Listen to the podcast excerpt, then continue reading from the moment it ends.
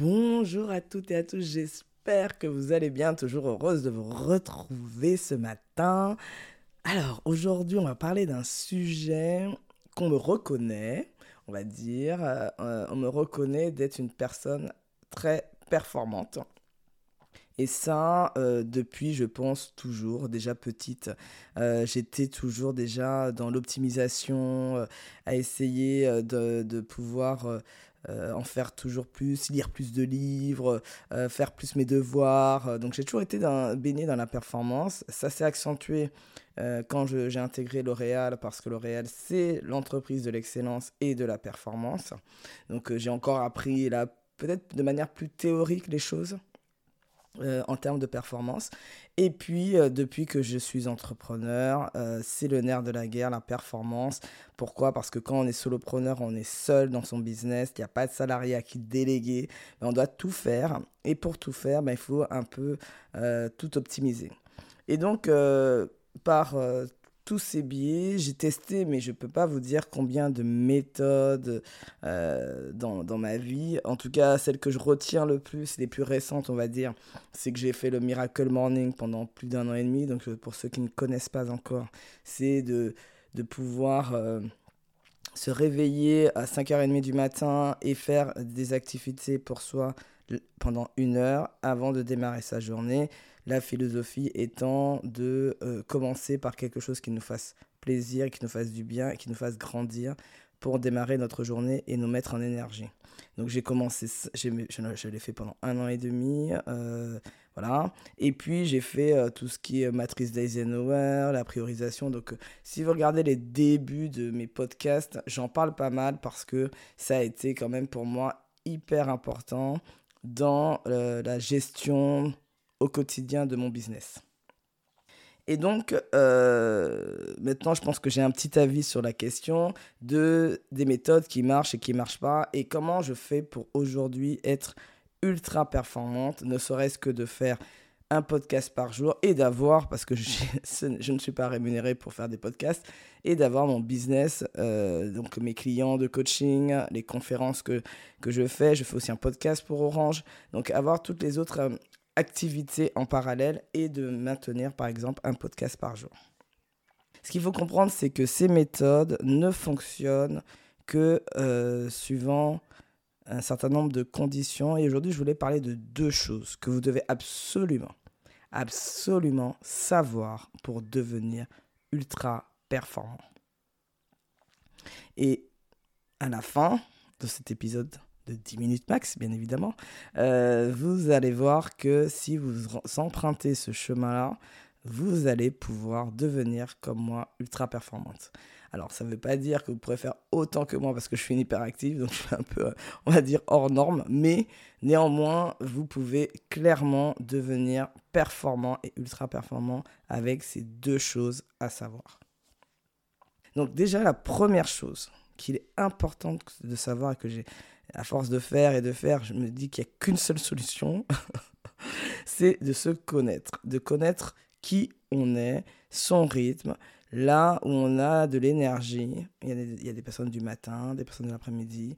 Euh, le Miracle Morning à 5h30 du matin, ce n'est pas pour tout le monde. Physiologiquement, tout le monde n'est pas forcément du matin. Moi, je suis quelqu'un du matin, donc ça ne m'a pas dérangé. Et en fait, ce qui se passait, c'est que je décalais aussi mon heure de coucher, puisque je me couchais plus tôt. Et ce que je pouvais faire euh, quand, à l'époque, par rapport au rythme de la famille, c'était possible.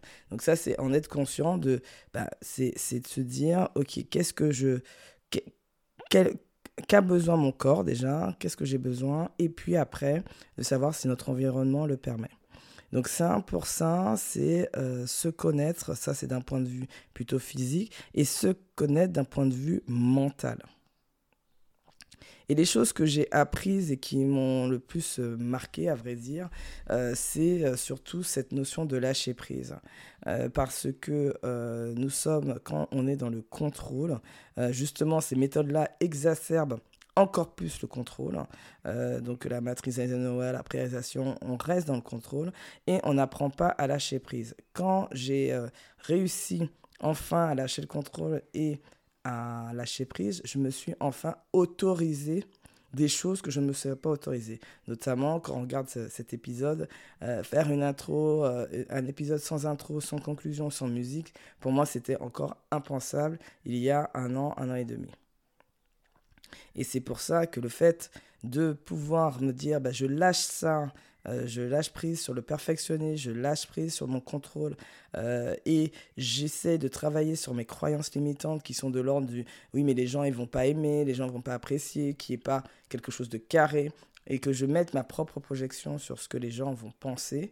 En enlevant ça, cette belle petite couche d'oignon, comme je les appelle, les couches d'oignon, en enlevant cette belle petite couche, eh ben, je me suis autorisé à me lancer ce défi. Si je n'avais pas fait ça, je n'aurais pas pu faire ce défi parce que c'est intenable intenable. Si je faisais la même qualité euh, que j'avais fait euh, mes précédents podcasts avec la musique et tout, je gardais la même qualité et je voulais faire un podcast par jour, je ne ferais que ça pendant toute la journée. Donc ça vous offre des champs des possibles qui ne sont pas possibles si vous restez dans le contrôle. La deuxième chose aussi dans le, se connaître, c'est se connecter, de connaître son pourquoi. Pourquoi on fait les choses et, ce qui compte vraiment. En fait, on se rend compte qu'on fait beaucoup de choses parce que on doit le faire, euh, il faut le faire, euh, les gens attendent ça. des fois, on pense que les gens attendent ça d'ailleurs. c'est même pas sûr que ce soit vrai. Et en fait, on ne se connecte pas vraiment à ce qui compte vraiment pour nous. Donc ça, c'est vraiment aussi euh, quelque chose que j'ai euh, compris et euh, appris et qui m'aide énormément. C'est qu'est-ce qui compte pour moi et qu'est-ce qui est important pour moi. Et enfin, le, pour se connaître, la troisième, le troisième point que dans se connaître qui est hyper important, c'est de faire le deuil de ses fantasmes. En fait, des fois, on fait souvent un amalgame entre les rêves et les fantasmes. Les fantasmes, c'est les rêves des autres. Le rêve, c'est notre rêve, c'est ce qui vient de nous.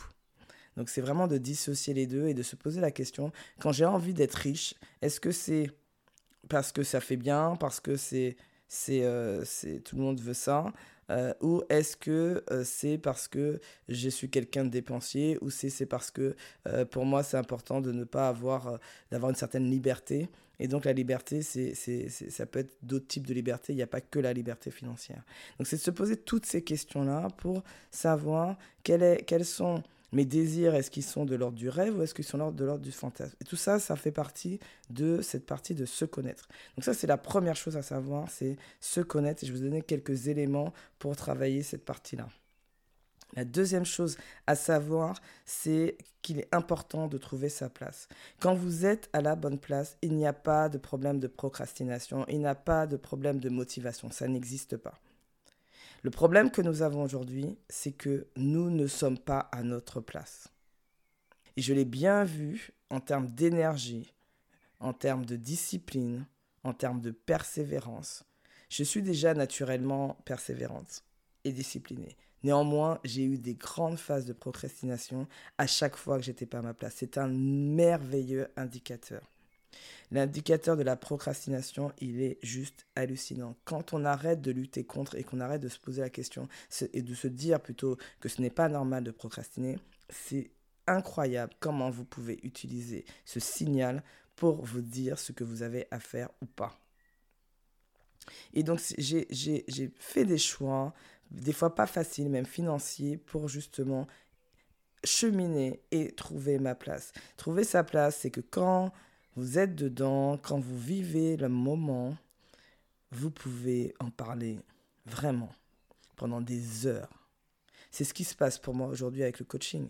Je peux en parler pendant des heures avec des gens, d'autres coachs, avec des clients, je peux en parler pendant des heures. L'analyse des comportements, euh, savoir pourquoi, euh, le sens de la vie, tout ce qui est autour du, coaching. Coaching, ce n'est pas juste n'est pas une technique, c'est une façon de voir le monde, c'est une façon d'interagir avec les gens. Et donc, à ce moment-là, quand vous avez trouvé votre place, euh, vous êtes dans la performance. Pourquoi? Parce que vous ne comptez plus vos heures, parce que vous le temps passé n'est plus un problème.